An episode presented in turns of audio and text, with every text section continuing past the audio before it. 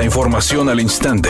Grupo Radio Alegría presenta ABC Noticias. Información que transforma.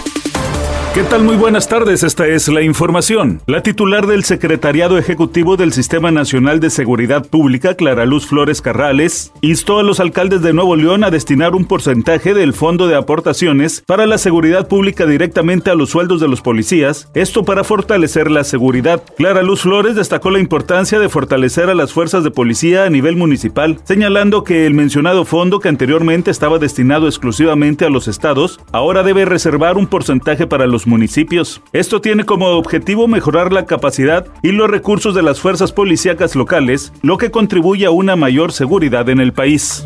El Banco de México acordó con la Comisión Nacional Bancaria y de Valores que las instituciones financieras que operan en el puerto de Acapulco, Coyuca de Benítez y las regiones que fueron afectadas por el huracán Otis, suspender el cobro mínimo a sus clientes de tarjetas de crédito y créditos de vivienda que se encuentren al corriente. La medida será transitoria y estará vigente del 1 de octubre al próximo 30 de abril. El acuerdo del Banco de México y las instituciones financieras establece que no podrán cobrar intereses moratorios y comisiones por incumplimiento del pago mínimo a los tarjetavientes que hayan sido beneficiados durante el periodo acordado. Tigres Femenil y Rayadas tienen hoy su cierre en la fase regular de la Apertura 2023, donde solo la escuadra Uriazul puede modificar su posición final en la tabla general. Las Amazonas visitan en el Estadio Victoria para enfrentar a Necaxa en punto de las 17 horas, mientras que Monterrey recibe al Club América en el estadio BBVA a las 21 horas. Si las dirigidas de Milagros Martínez sacan la victoria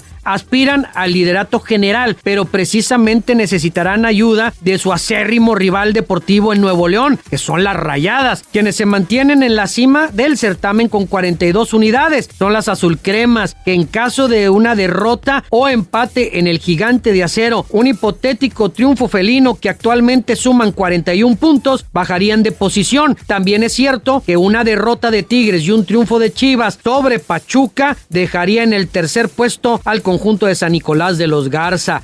La actriz mexicana Salma Hayek externó su preocupación por Acapulco tras el paso del huracán Otis y aseguró que ella apoyará al puerto y también invitó a sus fans a donar. Durante toda su carrera, Salma Hayek siempre ha externado su amor por México e incluso ha invitado a sus colegas a que conozcan las costumbres y tradiciones del país. Otras estrellas como Eugenio Derbez, Leticia Calderón, Gloria Trevi y Sofía Castro también han pedido que las personas donen víveres para los damnificados y también ya hicieron aportaciones económicas que no se han revelado lado de cuánto fue, pero se dice que fue una gran suma en dólares. Redacción y voz Eduardo Garza Hinojosa. Tenga usted una excelente tarde. ABC Noticias. Información que transforma.